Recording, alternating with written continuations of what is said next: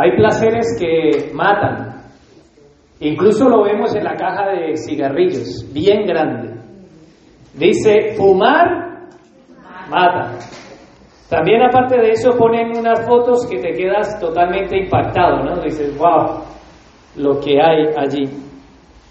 Y aunque bien grande el letrero, dice fumar mata, la gente sigue matándose. Qué bueno sería que entendiéramos que ese susurro, ese susurro seductivo, esa persuasión que tiene es la mentira. Cuando te dice, uno no hace daño, un cigarrillito no hace daño. No solamente te dice eso, sino que te dices, más adelante lo dejas. Otro que te puede decir, no, el tabaco no me domina a mí. Cuando yo quiera, lo dejo. Para los que están fumando dirán, uy, esto me cae a mí. Pero no solamente quisiera decir que el tabaco mata y que tiene un título así bien grande, sino que también qué bueno estaría que en todo lo que mata hubiese ese letrero, ¿no? Sería bueno que todo fuera etiquetado de la misma manera que es etiquetado el tabaco. Y lo triste, hermanos, es que aunque estuviera etiquetado todo lo que nos mata, ¿sabes una cosa? Lo seguiríamos buscando. A pesar de que dijera el tabaco mata.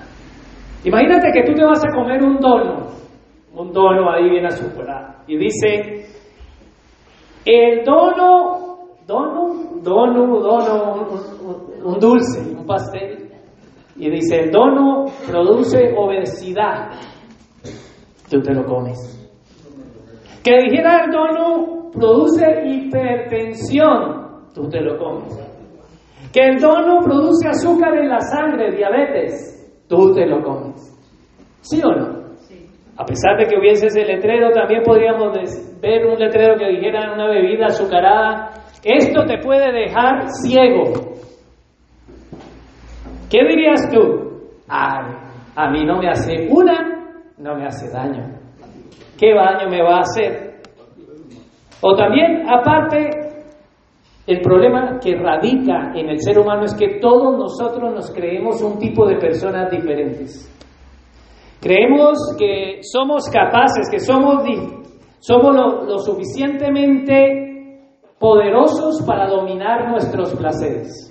Nosotros podemos pensar de que uno no me hace daño y que cuando quiera yo lo dejo, como diría el que fuma cigarrillo.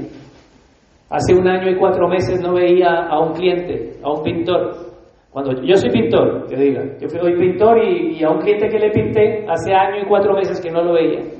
Cuando lo vi había perdido 13 kilos, no le dije nada, era evidente, algo estaba pasando. Le pregunté a su esposa, ¿qué le pasa a tu esposa? Le dice, tiene cáncer de pulmón, ha fumado toda su vida, tres cajetillas diarias.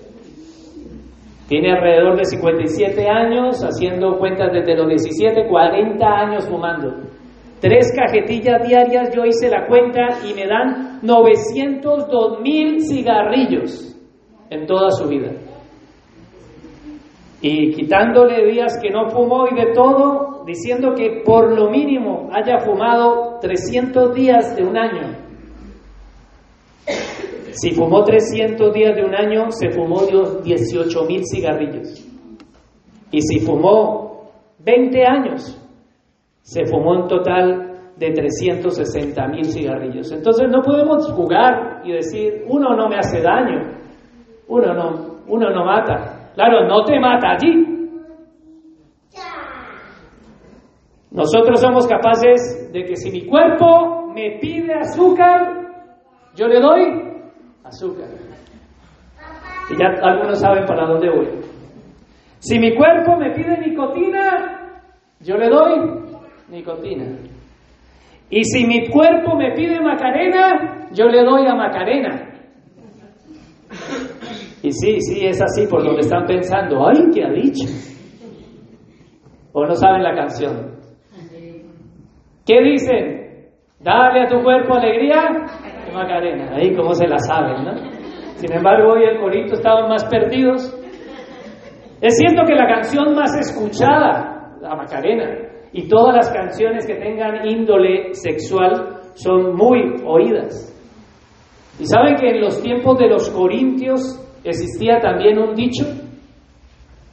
El dicho era, los alimentos han sido creados para el estómago y el estómago ha sido creado para recibir los alimentos. Así que los, los griegos tenían esta frase. Si había comida, pues vamos a comer.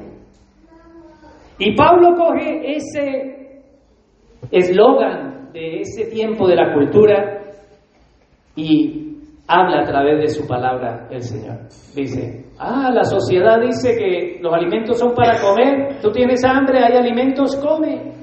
Pero ¿sabe qué dice la escritura? Dice Pablo a los Corintios, a los dos Dios destruirá.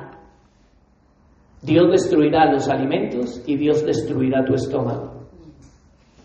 Si nuestra actitud hacia los alimentos es un placer de glotonería, Dios va a destruir. Primera de Corintios 6:13 lo dice. Pablo, allá en el capítulo 15, dice, comamos y bebamos, porque mañana moriremos. Ese era otro refrán de los griegos. Y Pablo coge esos refranes de la sociedad y lo introduce allí en el capítulo 15 de Primera de Corintios. La glotonería traerá destrucción. Ahora yo les pregunto, ¿no es un placer normal que tengas hambre? ¿Está mal? No, claro, no está mal. ¿Quién creó el hambre? ¿Quién creó el sistema de que tuviésemos hambre? Sino Dios. Porque si Dios quisiese que fuésemos autónomos en energía, Dios nos hubiese hecho autónomos y no necesitábamos ni comer ni beber como hay organismos en la tierra que no comen ni beben y son autosuficientes. Pero sin embargo, el placer de comer no está mal. Está mal cuando lo hacemos no como Dios manda. Pablo le dice en ese contexto los corintios que estaban diciendo, ay, la comida fue hecha para el estómago, el estómago para la comida, entonces come y bebe que mañana total te vas a morir. Y Pablo también les dice, Dios a los dos destruirá, y en ese contexto también les dice esto. Sin embargo, el cuerpo no es para la fornicación, sino para el Señor. Y el Señor para el cuerpo. Otro placer que había también en el tiempo de los griegos era la fornicación. Y en la carta que nosotros estamos viendo como iglesia, Pablo les está escribiendo a los tesalónicos, a los de Salónica, a los tesalonicenses, les está escribiendo en ese contexto sexual. No solamente había glotonería, sino que también había una cultura hipersexualizada en el tiempo de los griegos. Y a él, allí en ese contexto, en Corintios, Pablo les dice, no te puedes acostar con una prostituta. Allí en esa carta le dice, huye de la fornicación. No peques contra tu pueblo, contra tu cuerpo, perdón. Y quisiera hablar un poco más y me prestasen atención en cuanto al contexto cultural. El contexto cultural de los corintios y de los tesalonicenses. ¿Dónde estaba Corinto y dónde estaba Salónica? en un mismo país, para aquellos que no tienen el contexto geográfico. Era un mismo país. Supongamos que aquí, en Marbella, el sur de España, era Corintios. Y Madrid, esa misma distancia, estaba los tesalonicenses, que era Salónica, a seis horas más o menos en coche, según el Google Map que he visto esta mañana. Así que si pertenecemos a España, Pablo le está escribiendo, está escribiendo la carta en el sur de España, en este caso el sur de Grecia, está escribiendo en el sur de Grecia a los tesalonicenses que están en Madrid a esa distancia. Y ya ustedes con ese contexto, Él les está diciendo, oye, nuestra cultura es promiscua, está depravada sexualmente. ¿Por qué en Grecia estaban depravados sexualmente? Porque ellos tenían una cultura grecorromana, venían recibiendo ese contexto sexual. ¿Qué tenían ellos? La sociedad veía muy bien. Habían normalizado cosas sexuales que no había problema. Habían orgías, como en el tiempo de los romanos, los griegos también tenían orgías, y ahí los cristianos en Corintios estaban viviendo esto. Y los cristianos que estaban en Salónica, que pertenecían al mismo país que era Grecia. Y Pablo les está diciendo y les está advirtiendo lo que yo vamos a ver. Pero quisiera que entendiéramos el contexto de la carta.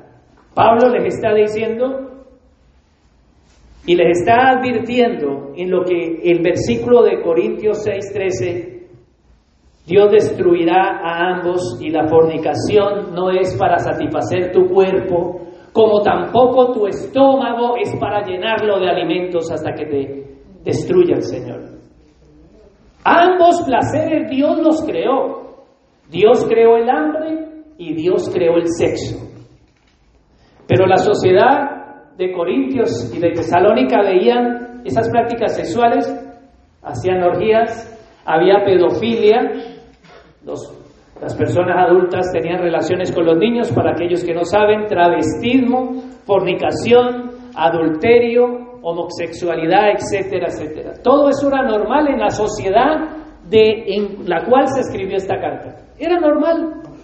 Ahora yo les pregunto, ¿hay alguna diferencia entre esa sociedad a nuestra sociedad hoy? ¿Ha cambiado en algo nuestra cultura? Pues no ha cambiado en nada. Si vamos hasta el tiempo, el año 50 después de Cristo, la sociedad no ha cambiado en nada. La sexualidad sigue siendo hipersexual.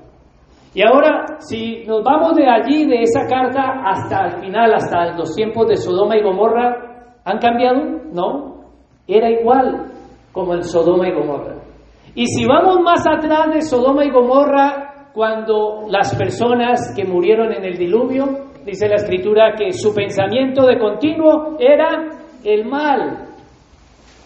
No ha cambiado en nada desde que salimos desde el huerto del Edén y volvamos al tiempo cultural en el cual se escribió la carta. Esta carta que estamos viendo, la carta de los tesalonicenses y a los corintios, que la miraremos en un futuro, pero Pablo está escribiendo desde Corintio a la iglesia de los tesalonicenses y él está viendo todo el templo que tienen los corintos. La religión que eh, los griegos tienen, la diosa, el dios que adoran, es la diosa Afrodita. De ahí sale lo afrodisiaco. Así que si nosotros, esto fuera Grecia y estuviéramos en ese tiempo, la religión que dominaba no era la iglesia, la religión católica, sino la religión de Afrodita. ¿Y sabe que tenían en ese templo de Afrodita llamado el Acrópolis de Corinto, que lo pueden ver en los restos históricos y en esos monumentos que hay en Corinto? Allí en ese templo, en ese tiempo, para ir allí a congregarse, como ustedes han venido aquí hoy a escuchar la palabra del Señor, habían mil sacerdotisas, mil. Y para tú adorar a Dios no hacías lo que hacemos nosotros los cristianos, sino que te acostabas con las sacerdotisas. Así que la forma en que adorabas a la diosa Afrodita era teniendo y copulando y teniendo relaciones sexuales con una sacerdotisa del templo de Afrodita. Cuando tú tenías esa relación, tú estabas adorando y conectando con la divinidad, Afrodita.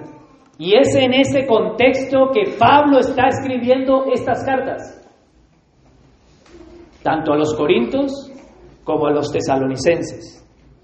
Todo el mundo griego que lo dice también la historia y la palabra de Dios, tenían la prostitución, la prostitución sagrada, era común. Entonces tú querías adorar a Dios, pues ibas allí y copulabas con tu diosa Afrodita. No solamente estaba en Corintio, en Salónica, sino que también dice Sicilia, Sicilia, Chipre, Ponto, Capadocia, Corinto, todo el mundo estaba lleno de esta religión a la diosa Afrodita.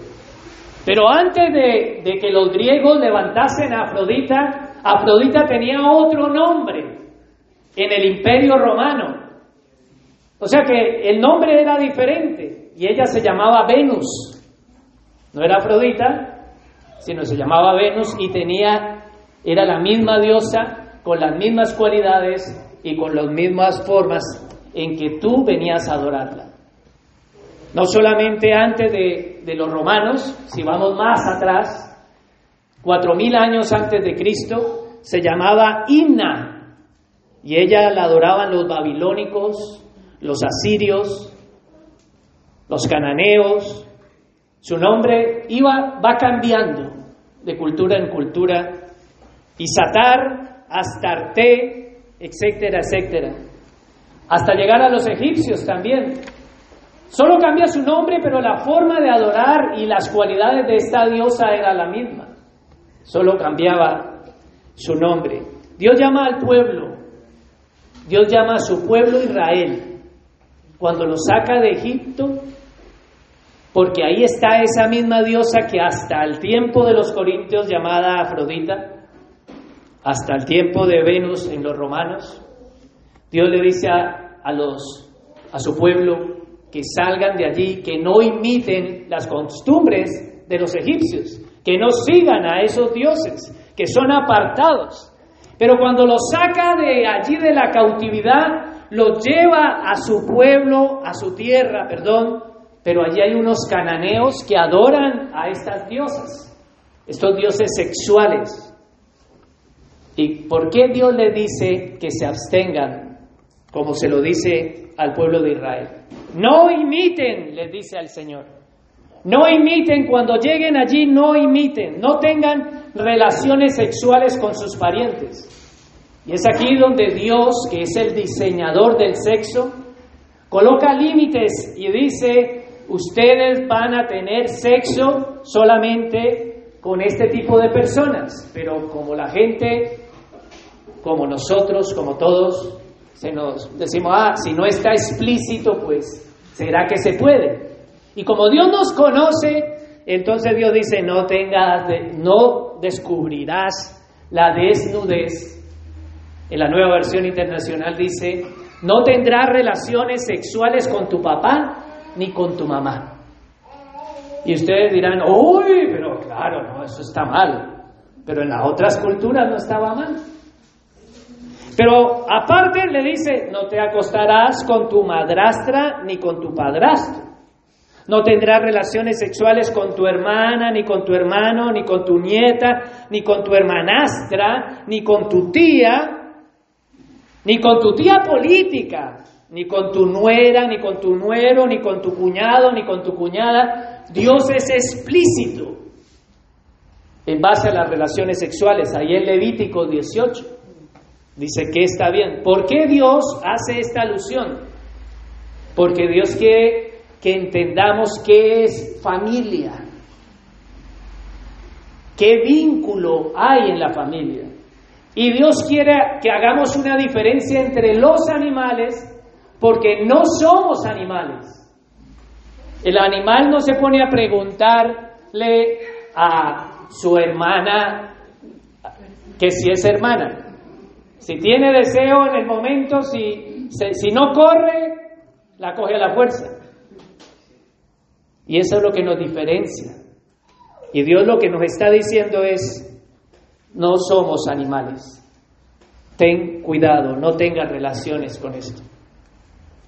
Otro llamado de atención en, ese tiempo, en esa sociedad, hoy en día perdura estas mismas palabras. El principio se aplica también. Él nos dice, no tendrás relaciones sexuales con una mujer que tiene la menstruación o el periodo, no sé si me entiendan todos, que una mujer esté eh, con su tiempo hormonal.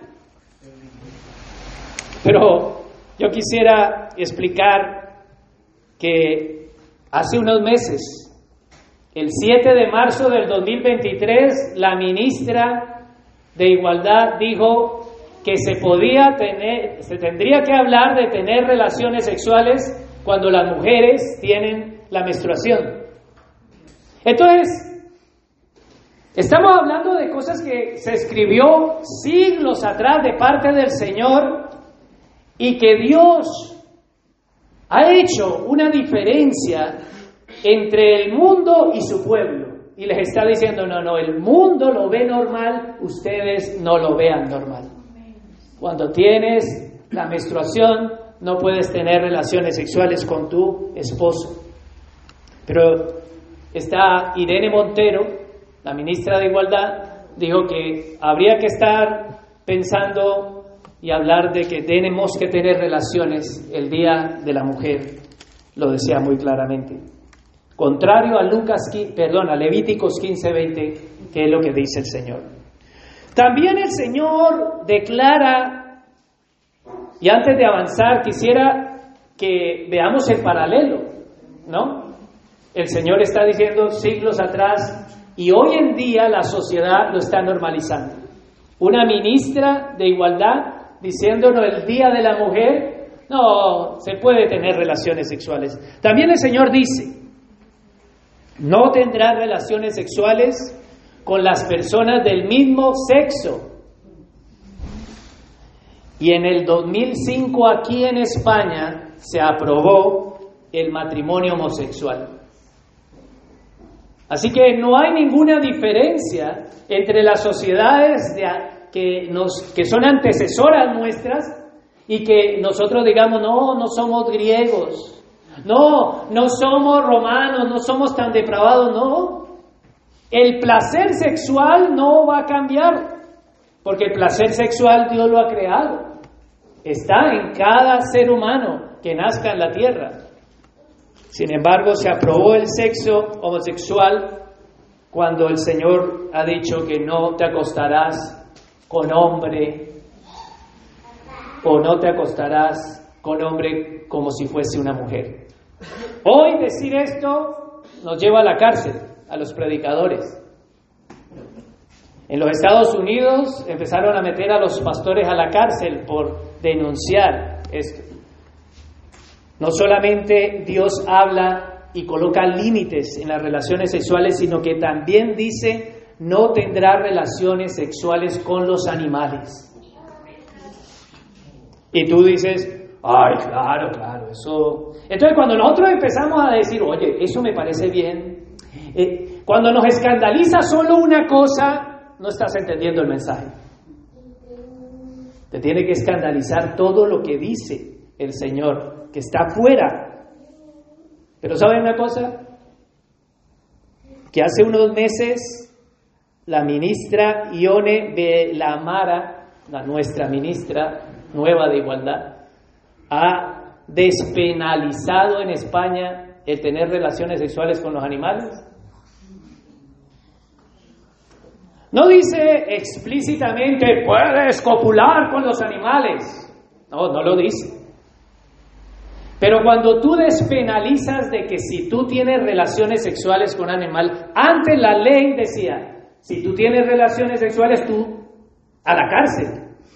Pero ahora según la nueva reforma de esa ley de igualdad para el bienestar animal, le llaman. Esa ley dice que tú puedes tener relaciones sexuales si no le causas ningún daño al animal. O sea, van al, veterinario y mira, y no le ha causado ningún daño, pues no te llevan a la cárcel.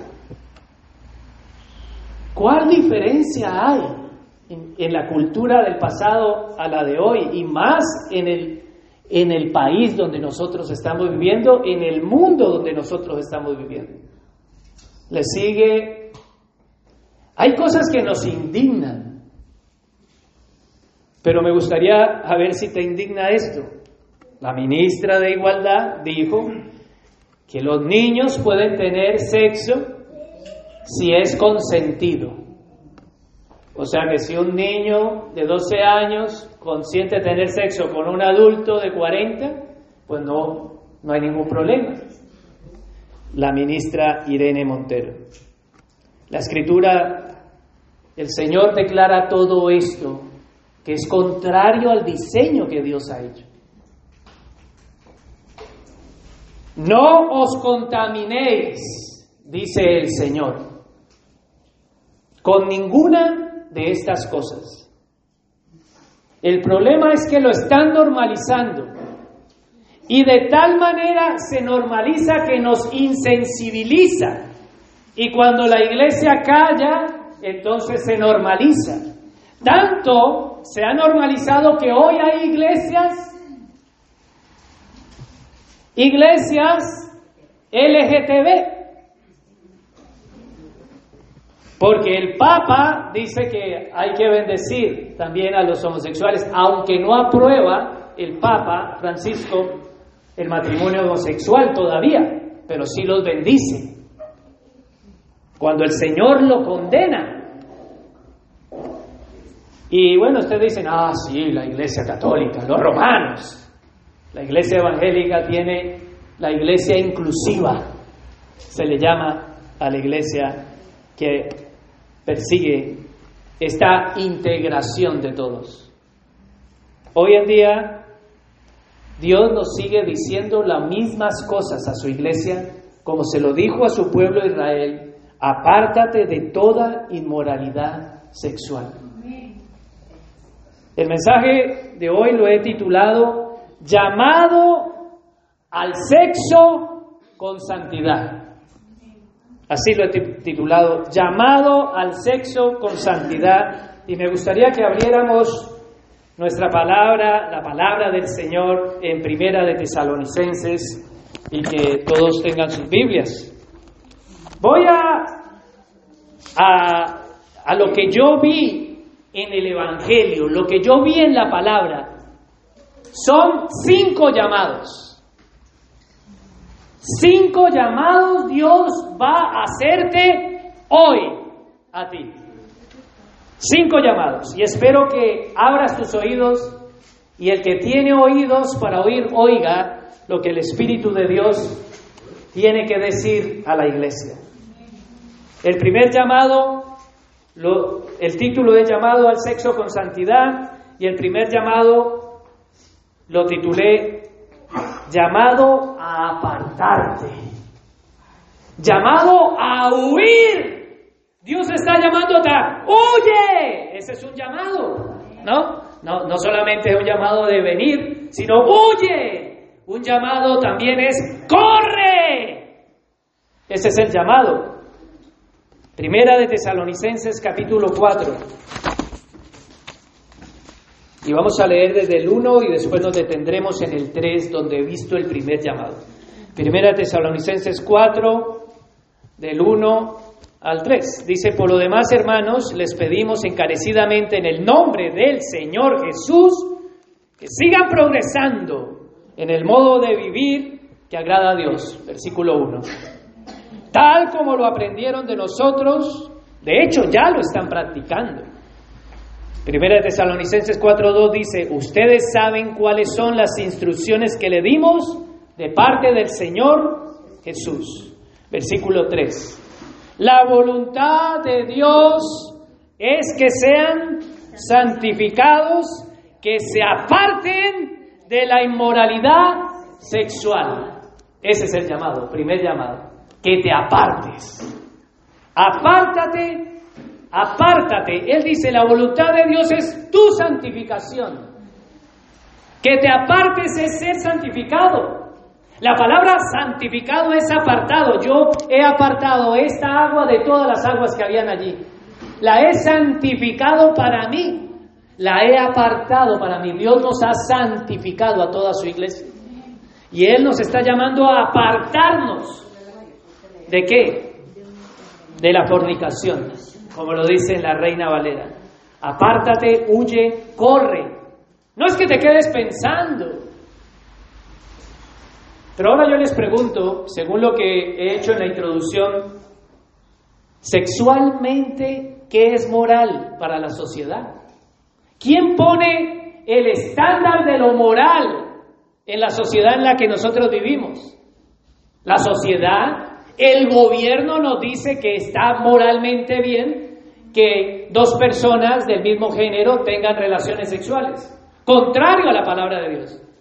La sociedad, el gobierno nos dice que está moralmente bien tener relaciones sexuales con una niña de 12 años. Que está moralmente bien tener relaciones con animales si tú no le causas daño, no vas a ir a la cárcel. Eso es lo que está viviendo nuestra sociedad. Pero el Señor nos dice, el llamado es apártate, huye, corre, lo que la sociedad dice que está bien, que es normal, Dios lo abomina. Levítico 18. En todo lo que yo les dije al principio, él concluía, es abominable al Señor tu Dios. El Señor condena lo que la sociedad dice que está bien. Y lo que la sociedad dice que está bien, Dios le llama inmundo. Entonces, veamos Primera de Tesalonicenses 4:3. Si me está diciendo Dios que la voluntad de Él es santificarme, ¿cómo me santifico? Punto y coma. Sigue, que se aparten de la inmoralidad sexual. Entonces nosotros sacamos la conclusión, ah, para yo ser santo me tengo que aplazar, apartar del sexo. No, eso no está diciendo la carta. ¿Cómo te vas a apartar del sexo? Porque aunque tú te cortes, en el caso de los hombres, aunque tú te cortes, te castres tu miembro viril, el deseo va a continuar en tu corazón. ¿No? ¿Por qué? O en las mujeres. ¿Por qué? Porque Dios ha creado el sexo. El sexo no es malo. Lo malo es hacerlo fuera del diseño que Dios manda. Lo malo del sexo y del placer del sexo es hacerlo como Dios no manda. El llamado no es que para ser santo tú entonces ahora te quitas el pelo te tapas con unos trapos bien viejos, así largotes y anchos, para que no te vea tu escultura femenina o tu escultura musculosa de hombre, y te vas y te metes allá en, la, en lo interior de una cueva, y tú dices, me estoy apartando, me estoy santificando, me estoy apartando, ¿y eso te va a volver más santo? No, ¿Eso te va a volver una clase de un hombre o mujer espiritual más alto? Entonces la carta que está aquí, apártate de la inmoralidad sexual. Dios te está diciendo, no sientas deseo sexual. No. Lo que te está diciendo es que te apartes de todo aquello que Dios llama inmoral. No que está mal el sentir el deseo sexual. Ahora, cuando tú como hombre o como mujer sientes la atracción de eso que te está llamando, no tienes que sentirte mal ni condenado. Lo que tienes es que apartarte, porque Dios sabe que tenemos una carne no redimida. Dios ha redimido tu alma, pero tu carne no está redimida.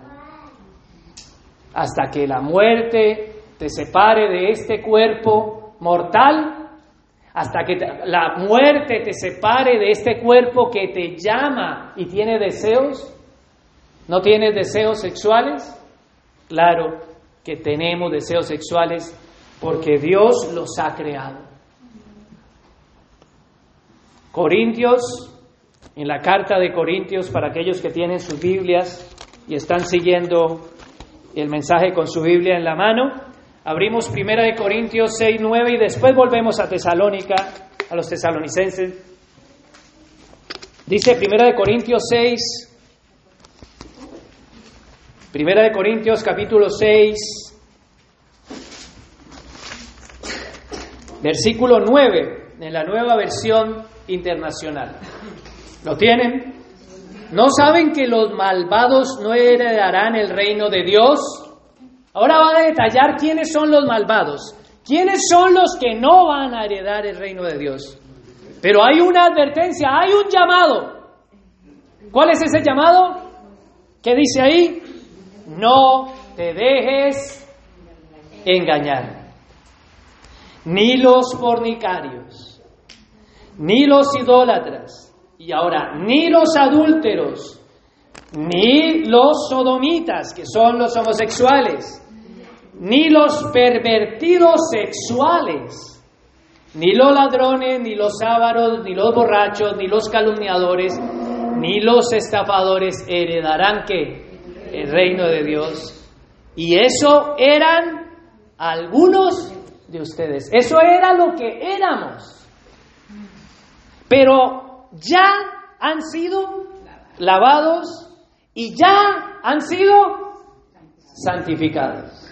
Así que Tesalonicenses nos está diciendo, la voluntad de Dios es vuestra santificación. Pero aquí Pablo nos está diciendo, ustedes ya fueron santificados. Entonces Pablo se está contradiciendo.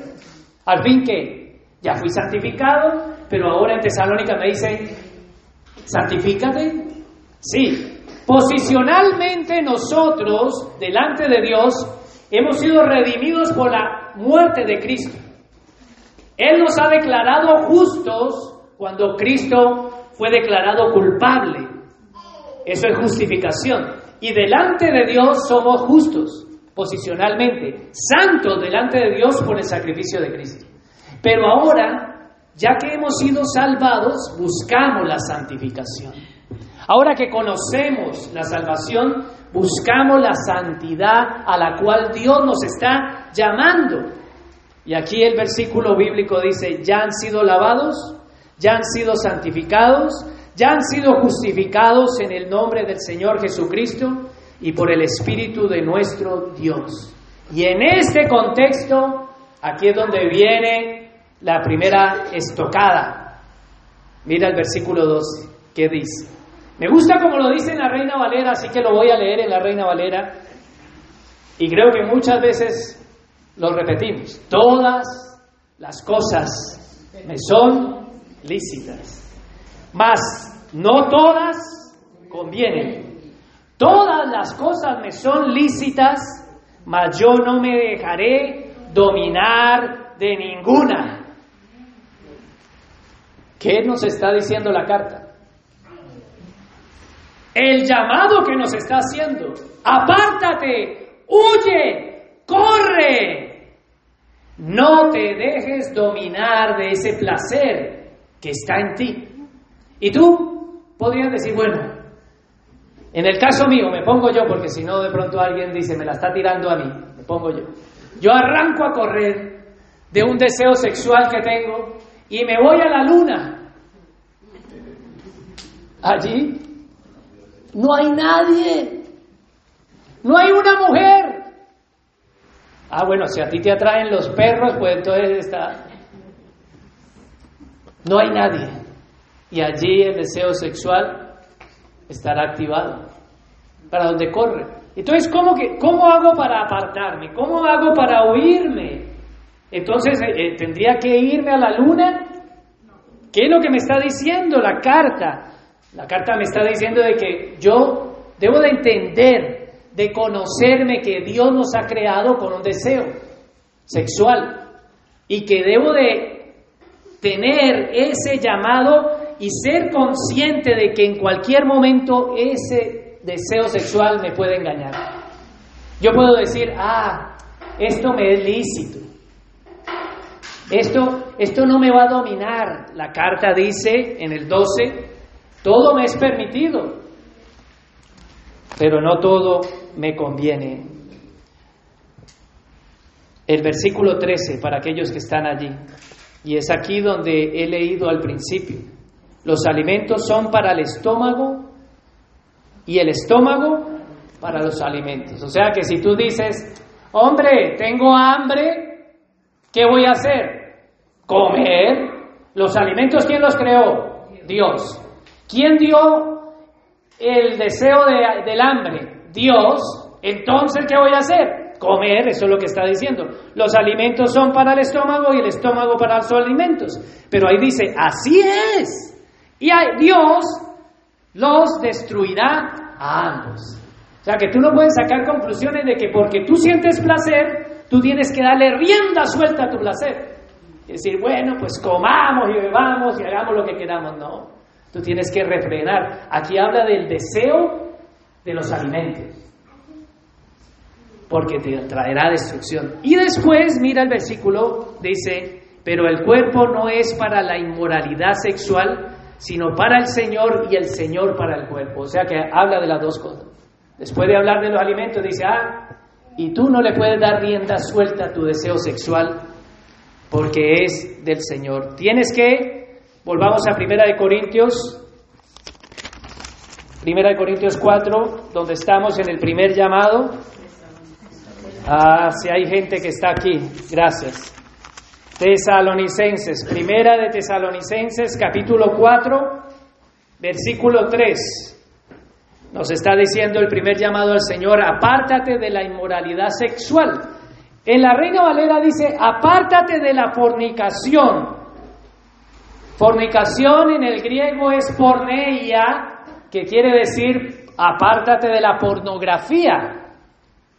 Todo aquello que tenga indicio sexual que no sea en los límites que Dios ha limitado, el llamado es que, apártate, huye, corre. Pero ¿qué pasa? ¿Sabe qué hacemos? Vamos a Efesios. Efesios capítulo 5. Efesios, una carta que acabamos de leer hace unos meses atrás. En Efesios 5.3 nos dice, entre ustedes ni siquiera debe de mencionarse. ¿Cómo? ¿Qué no debe mencionarse? La inmoralidad sexual. Ya no solamente es que yo me aparte de, de la inmoralidad sexual, sino que no puedo ni siquiera mencionarla. Y tú dices, ay, yo no menciono la moralidad sexual. ¿Yo cuándo?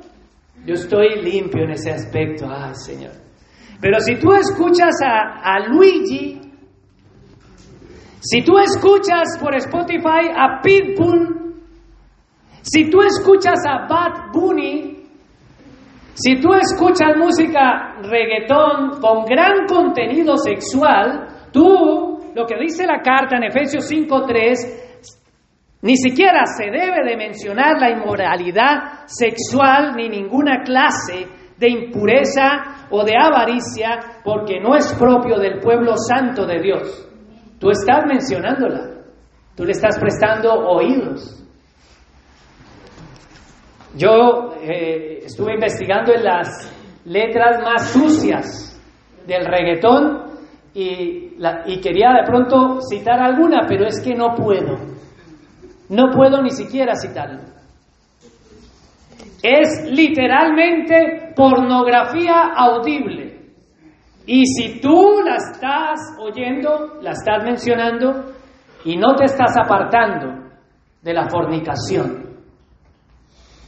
no estás huyendo y tú estás ahí, uy, moviendo el cuerpito. ¿Sabe que hay hasta quejidos pornográficos? Hay lamentos sexuales, gemidos sexuales en todas estas canciones. Apártate, dice, no debe de mencionarse. Ah, ¿cómo me voy a apartar si voy en el autobús? Pues obviamente, ¿me bajo? No, no te puedes bajar. Apartarse es no que, nos salgamos del mundo. Apartarse es que yo no lo esté buscando. No que, ay, voy a ponerlo. Hay otro tipo de música que podemos oír, incluyendo dentro del mismo reggaetón hay letras que no están tan sucias inmoralmente, porque no vamos a ser religiosos. Pero sin embargo nosotros si prestamos nuestros oídos que están en nuestro cuerpo, estamos fornicando. Porque cuando tú escuchas como hombre o como mujer un gemido sexual, eso activa tu sexualidad. Y tú, uy, uy, uy, uy. Y empiezas a pensar, uy, ahora te pone diciéndolo vulgarmente. Y dice, bueno, ahora cuando llegue voy allá con mi mujer. Pues no es, no es esa la manera. No te estás apartando de la fornicación. Huye, dice el Señor. Efesios 5.3 dice, no debe de mencionarse en un pueblo santo. Pero ¿sabe qué se menciona? Uy, le tengo un chiste. Había un negro y vino y empiezas a oír puros chistes eróticos. Y te partes de la risa. Oh, no vea el chiste. No solamente eso. No te estás apartando también en el entorno de tu trabajo, viene y dice, uy, anoche triunfé, coroné.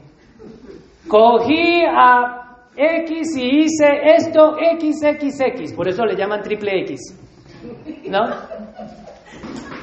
Y tú ahí detallando, oh, no te estás apartando de la fornicación. Ahora tú compras, te gusta leer, te compras el periódico y te paras donde no tienes que pararte. Ah, yo estaba leyendo, eso estaba ahí. no te estás, no estás huyendo. Tú estás yendo allí. Está en el puesto de revista y tú vas donde están las revistas. Tú te vas y te compras una novela erótica. Hay muchos géneros de novela. Y la que te compras, una novela erótica, si es que te gusta leer.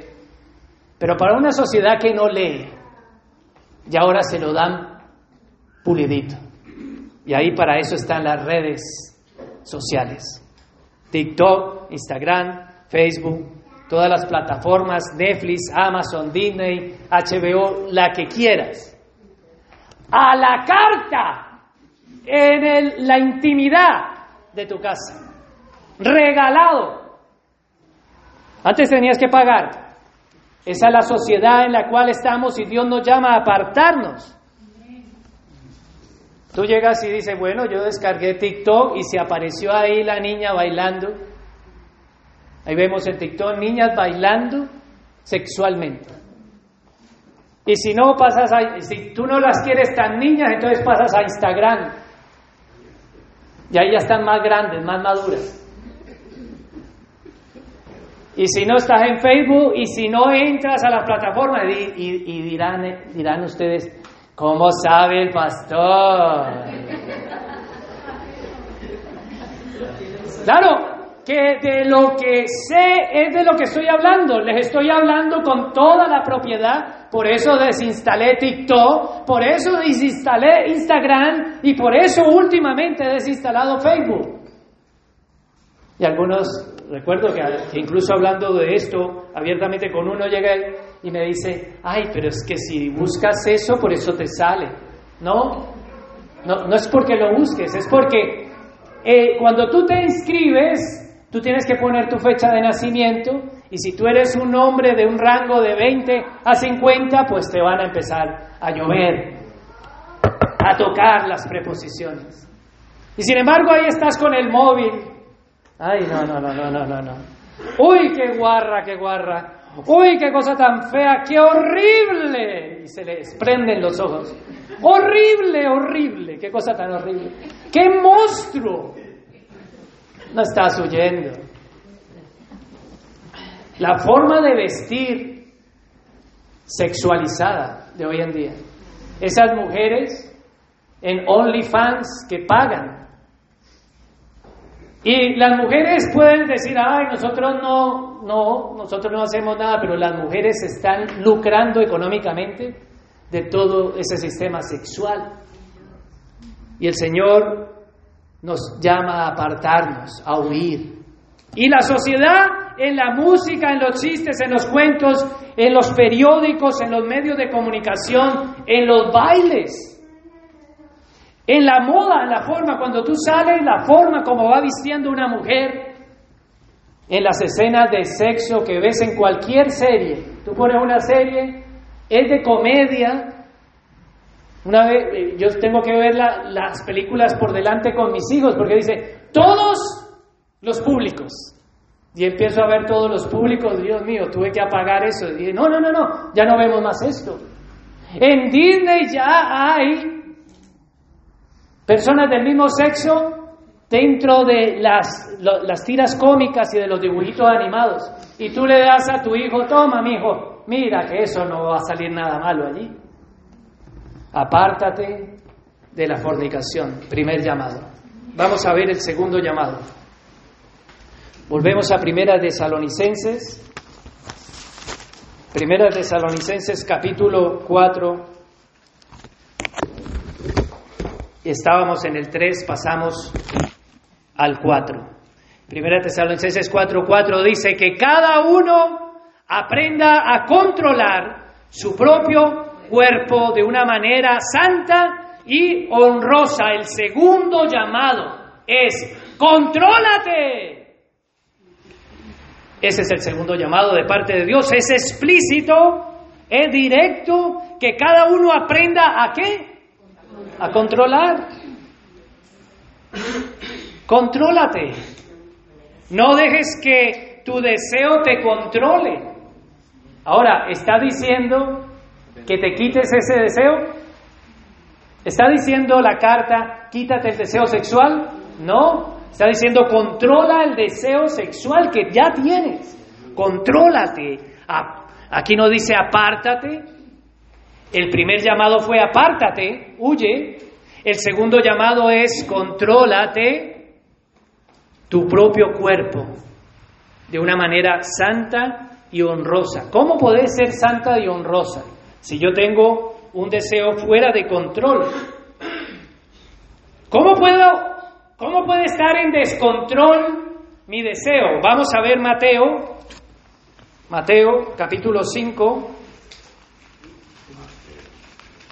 Mateo 5 27 y veamos cómo podríamos perder el control o en dónde deberíamos de controlar mejor para que no perdamos el control. Mateo 5:27, nueva versión internacional. Mateo 5:27. ¿Lo tienen? Ustedes han oído que se dijo, no cometas adulterio. ¿Eso qué es? Es tener relaciones sexuales fuera del matrimonio. Eso incluye tener relaciones sexuales con alguien que no es tu esposa. Eso incluye a aquellos que no se han casado. Pero mira el 28 para hablar de... Antes, el Señor aquí está diciendo, para que tú cometieras adulterio, entonces tú llegabas y tenías que ser hallado físicamente en el acto. Pero el 28, nuestro Señor Jesús dice, pero yo les digo, que cualquiera que mira a una mujer y la codicia, ya ha cometido adulterio con ella en su corazón. Segundo llamado, a los hombres y a las mujeres, contrólate. ¿En dónde debemos de controlarnos entonces? Si el Señor está diciendo, no, no, no, tú no pienses que tú no estás adulterando porque tú no estás copulando físicamente. Sino que el Señor Jesús dice, no, no, no, no, el adulterio empieza antes cuando tú en tu mente estás perdiendo el control, porque cuando habla del corazón, para los hebreos es la mente. Y en la mente es donde empezamos a perder el control. ¿Y cómo lo perdemos? Pues a través de todo esto que esta sociedad hipersexualizada y cualquier sociedad de la historia y la que vendrá. Estamos recibiendo ataques por medio de la música, de los chistes, de los cuentos, de los periódicos, de las redes sociales, de los bailes, de la moda, de las páginas web, de pornografía, de las escenas de sexo, en cualquier película que diga que es para todos los públicos. El llamado es contrólate. Cualquiera que mira a una mujer y la codicia en su corazón, el Señor no quiere que estemos sin control. Así que cuando tú estás expuesto a todo esto que he hablado ahora, de la música, chistes, todo eso, es que vas a ser expuesto. Pero tú tienes que, primero, primer llamado, apartarme, huir. Y segundo llamado es controlarme, decir, uy, no, no, no, no, no, no. Por ahí no es. Eso es ser santificado. Eso es ser apartado. Eso es no contaminarme como la sociedad en la que vivimos. Eso es ser luminares en el mundo. Eso no es que vengan tus compañeros, uy, te voy a contar, no, no, no. ¿Qué me vas a contar? No, yo, a mí no me cuentes eso. Eso es ser señalado. Porque la autogratificación, autogratificación es eso, recibir al placer sexual autogratificación, yo solo. Pero el sexo no es para ti solo. El sexo Dios lo ha creado para dos, hombre y mujer. Es el diseño de Dios. Y esto lo hace, si tú lo haces como Dios manda, será honroso y será santo. Contrólate. Vamos al tercer llamado porque el tiempo va corriendo. Tercer llamado. El llamado a no te dejes llevar. Así le puse. Vamos a Primera de Tesalonicenses, capítulo 4, versículo 5, donde nos quedamos. Sin, en la nueva versión internacional estamos leyendo, sin dejarse llevar por los malos deseos, como lo hacen los paganos que no conocen a quién, a Dios. Tú no puedes dejarte llevar. Tú no puedes entregarte. Tú no estás parándote ni estás haciendo resistencia. No te dejes llevar, es pelea. Pero no está diciendo de que tú no que, que está mal lo que sientes, no. No es que tú estás ahí, parado a las 6 de la mañana para irte a trabajar en el coche. Y pasa una apretada que parece que le va a salir el intestino de lo apretada que va. A las 6 de la mañana, sin abrigo y sin, y sin nada. Claro, viene de Puerto Banús. ¿Y tú qué? ¿Te deja llevar? Uy, ¿quién mandó? Yo no sé, yo iba a trabajar, fue un desliz. Así como lo diría esa persona que dijo un cigarrillito no hace mal. Y eso ya lo veremos más adelante. No podemos imitar el comportamiento. Somos un pueblo santo. No es que no sientas. Es que Dios gobierne. No es que esté mal que sientas, porque el Satanás viene y te dice, ay, puerco, eres un guarro, como dice ese de aquí de España, ¿no? Eres una guarra.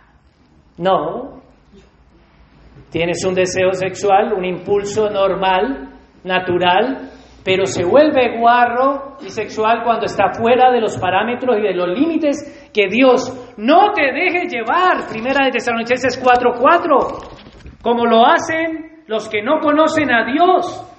Si tú conoces a Dios, tú sabes, dice Dios gobierna mi corazón. No me dejes llevar por esta filistea. No me dejes llevar por esta incircuncisa. Eso es lo que debe de pararte, resistir. Ah, no, no solo los hombres, las mujeres también. Guárdame de este Sansón. ¿O es que las mujeres no sienten? Pues para tener hijos tuvieron que haber tenido sexo. Lo que está diciendo la carta no te dejes llevar es ¿quién gobierna? ¿Dios o tus deseos? Si gobierna Dios, tú no te dejas llevar. Dice, no, no, no, por ahí Dios no manda. Si gobierna tus deseos es, uy, ¿quién mandó? Y te vas para allá. Yo siempre le digo la inspección técnica del vehículo. Esos hombres que inspeccionan todo. Va, por ahí inspección técnica. No se escapa ninguna de la inspección técnica. Tienen hasta un radar. Y no digan las mujeres que viene algún musculito o algo y uy.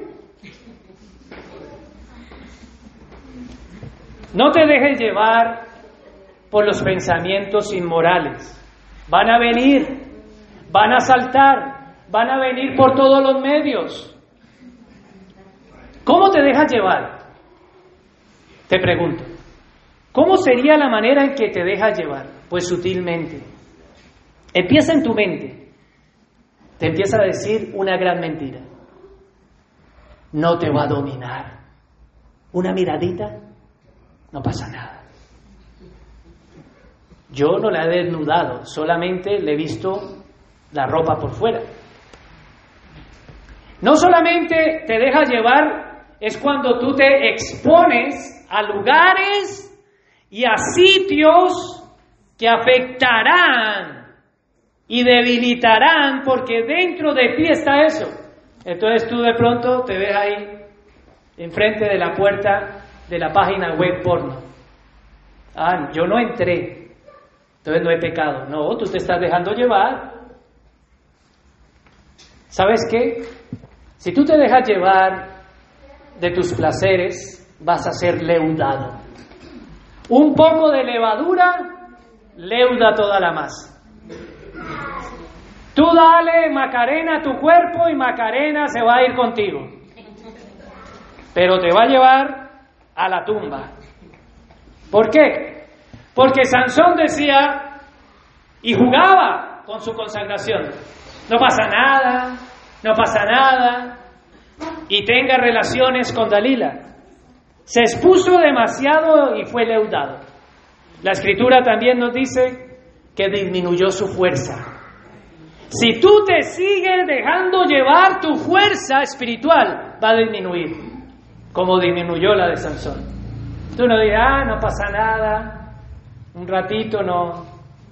Yo no estoy, yo sola, es un baile, pero es un baile sexual. No, es, no está desnuda pornográficamente, sí, pero está bien empaquetada, con licra, o con sus músculos. Un cigarrillo no le hace mal a nadie. Esa es la gran mentira. No te dejes llevar. Reconozcamos que el llamado es no te dejes llevar, como lo hacen los paganos. Los paganos se dejan llevar. Nosotros debemos de resistir. Si tú te dejas llevar, tu resistencia espiritual se va a ver afectada. Y algún día tú aquello que antes veía mal, ya no lo ves tan mal, dice. Al principio la mirabas y nada, no pasa nada. Después ya es que le miras más y vas a más. Y vas a más. Porque la carne es débil. El espíritu a la verdad está dispuesto. Déjate llevar y te va a pasar lo que es el cuarto llamado. Voy a recuperar porque se me acaban el tiempo. He hablado del primer llamado. El título es llamado al sexo con santidad.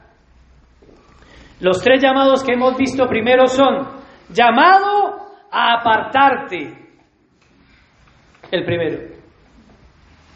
Pero el problema es que tú te creas capaz y tan fuerte que creas que lo vas a dominar. No, nunca lo dominarás. Dice, apártate porque sabe Dios que tú no dominarás eso. No juegues como Sansón, apártate.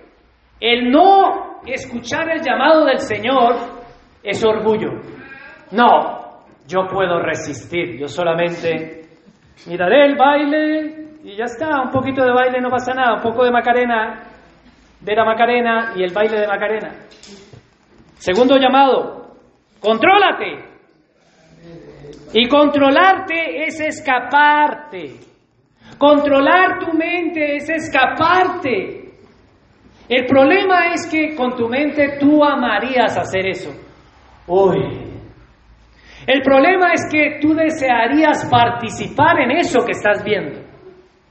Eso no está mal. El problema es que tú ya lo desees y, no te, y, ese placer se descontrole. Y tú dices, no, no, no. Hoy lo que yo le haría. uy, lo que yo no haría. Ya estás, no estás controlado. Estás practicando sexo con tu mente, con tu actitud, porque tu deseo ya es inmoral. Lo que le haría porque lo que deseas es hacer lo que el Señor dice que está mal. El tercer llamado es no te dejes llevar y nos dejamos llevar de la mentira. La gran mentira sutil es no pasa nada. Esta vez escaparé. Y todos entramos al hall, al hall de la prostituta, al hall de la ramera, al hall de la Dalila, al hall de la Jezabel. Y estás en el hall jugando, no, no, no. Ven, entra. Está llamando y tú no. Mueve las manos así. No, tonta.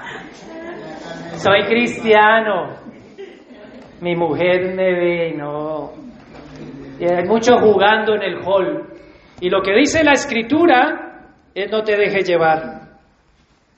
Y el Cuarto y penúltimo es un llamado a no perjudicar.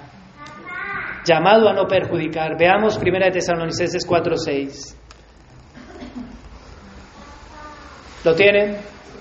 Y que nadie perjudique a su hermano ni se aproveche de él en cuál asunto? En este asunto. El Señor castiga todo esto como ya lo hemos dicho, y advertir. aquí hay un llamado a no ser perjudicado. No podemos jugar, Dios no está jugando. Aquí hay una advertencia que Dios va a castigar. El Señor advierte y todo aquel que no oye esta advertencia será castigado, lo dice la palabra de Dios. ¿Por qué? Porque estás perjudicando. ¿A quién perjudicas? a tu esposa. ¿A quién estás perjudicando? A tu esposo. ¿A quién estás perjudicando? A tus hijos. ¿A quién estás perjudicando? Al Evangelio. ¿A quién estás perjudicando? A la relación que tú tienes con Dios. Por una autogratificación, por un desenfreno, tú estás siendo perjudicado espiritualmente. Y el llamado es, no sigas perjudicando. Cuando tú llegas y estás siguiendo en Instagram a cualquiera de estas personas, tú estás perjudicando a esa persona, le estás generando dinero a esa persona y tú la estás prostituyendo a esa persona. Y tú dices, oh, qué severo. No, dice la escritura que cualquiera que mire a una mujer y la codicie, ya adulteró en su corazón. ¿Y por qué esas niñas bailan? ¿Y por qué esas mujeres bailan? de esa manera. ¿Y por qué tanto? Porque se están lucrando económicamente. Y todo aquel que esté accediendo a esto está perjudicando a su prójimo. En este caso, la escritura nos está diciendo no perjudicar a nuestra esposa, a nuestro esposo, donde el placer sexual debe de ser consumido para la gloria de Dios. Dios fue el que creó el sexo, y debemos de disfrutar del sexo en los parámetros que Dios ha mandado. Pero todo aquel que abuse del sexo será castigado. Así dice el Señor en Primera de Tesalonicenses 4:6. Quisiera leer un pasaje en Proverbios, si el tiempo me, me alcanza. Proverbios capítulo 6, a ver si lo encuentro. Proverbios se me, ha, se me quiere escapar. Proverbios 6:23. Mira los consejos de nuestro Señor. Escucha, iglesia, advertencia contra el adulterio. Proverbios 6:20. Hijo mío, es que nuestro papá, no hay un padre en esta tierra tan grande como nuestro padre. No vas a ver nuestro Dios que fue el que creó el sexo. ¿Cómo debemos de hacerlo? Dice, hijo mío, obedece mis mandamientos de tu padre y no abandones las enseñanzas de tu madre. Grábatelos en el corazón, cuélgalos al cuello, Cuando camines te servirán de guía. Cuando duermas vigilarán tu sueño. Cuando despiertes hablarán contigo. El mandamiento es una lámpara. La enseñanza es una luz. Y la disciplina es el camino a la vida. Te protegerán de la mujer malvada, de la mujer ajena y de su lengua seductora. No abrigues en tu corazón deseos por su belleza, ni te dejes cautivar por sus ojos, pues la ramera va tras un pedazo de pan, pero la adúltera va tras el hombre que vale. ¿Puede alguien echarse brasas en el pecho sin quemarse la ropa? O sea, ¿puede alguien echarse fuego sin quemarse? ¿Puede alguien caminar sobre las brasas sin quemarse los pies? Pues tampoco quien se acuesta con la mujer ajena puede tocarla y quedar impune. No podemos pensar de que no voy a perjudicar a nadie y voy a quedar impune. Nadie me ve. No voy a afectar a nadie. Si mi mujer no se entera y si no tienen mujer, pues estoy soltero, me tengo que autogratificar. Dice, nadie va a quedar impune, iglesia. El Señor advierte, el Señor castiga todo aquello que esté fuera de su plan. Y quinto y último llamado, Dios te llama a la santidad. Volvamos a Primera de Tesalonicenses, capítulo 4, versículo 7, donde vi el quinto llamado. El 4, 7 directamente. Dios nos llamó, Dios no, Dios no ¿Dios qué? Dios no. No. La palabra es no. No es que Dios te llamó, sino que Dios no. ¿Nos llamó a qué? A la impureza sexual. Sino a la santidad. Dios nos llama a la santidad. ¿Y en dónde debemos de practicar eso. Vamos a Hebreos. Hebreos capítulo 13, versículo 4. Vamos rápido que me quedan cuatro minutos. Se me acaba el tiempo. Hebreos 13, 4. Si Dios nos ha llamado a la santidad, dice, tengan todos en alta estima el matrimonio. ¿En cuál estima tienes que tener tú el matrimonio? En alta. Cuando tú empiezas a suplir esos placeres sexuales en algo que no está en el matrimonio, no estás teniendo en alta estima el matrimonio que creó Dios. En alta estima el matrimonio. 13.4. Y la fidelidad conyugal. Porque Dios juzgará a quienes? A los adúlteros y a todos los que cometen inmoralidad sexual. Que nadie diga, ah, no, este mensaje es para los que están casados. Equivocado totalmente. Este mensaje es para los solteros, para los casados y para los divorciados, para todos. Porque si vemos el pasaje en Primera de Tesalonicenses, nos está diciendo que cada uno domine su cuerpo. Volvamos a leer 1 Tesalonicenses 4, versículo 4. Que cada uno aprenda a controlar qué? Su propio cuerpo. Así que el mensaje es para todos. Para niños que están sintiendo ya su sexualidad. Y para ancianos que ya pueden decir, ah, yo ya no siento, pero nada. Estoy no, no me digas que porque estás anciano no puedes fantasear. Que no tengas, no puede ser que no, no pase por ahí y diga, ay, a esos años que yo, ay. No, esto no te exime a ti porque seas anciano. Y ahora, si eres casada, está diciendo la escritura que tengamos en alta estima el matrimonio, que el deseo sexual esté, que ninguno se niegue al otro para que no caigas en tentación, dice la escritura. Y si tú eres una esposa que ah, hoy no hay al sofá, pues no tienes en alta estima las necesidades fisiológicas que tiene tu marido.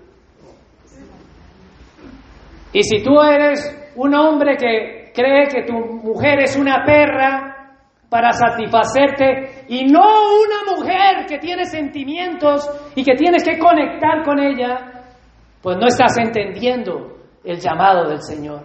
Es una impureza sexual, es una violación.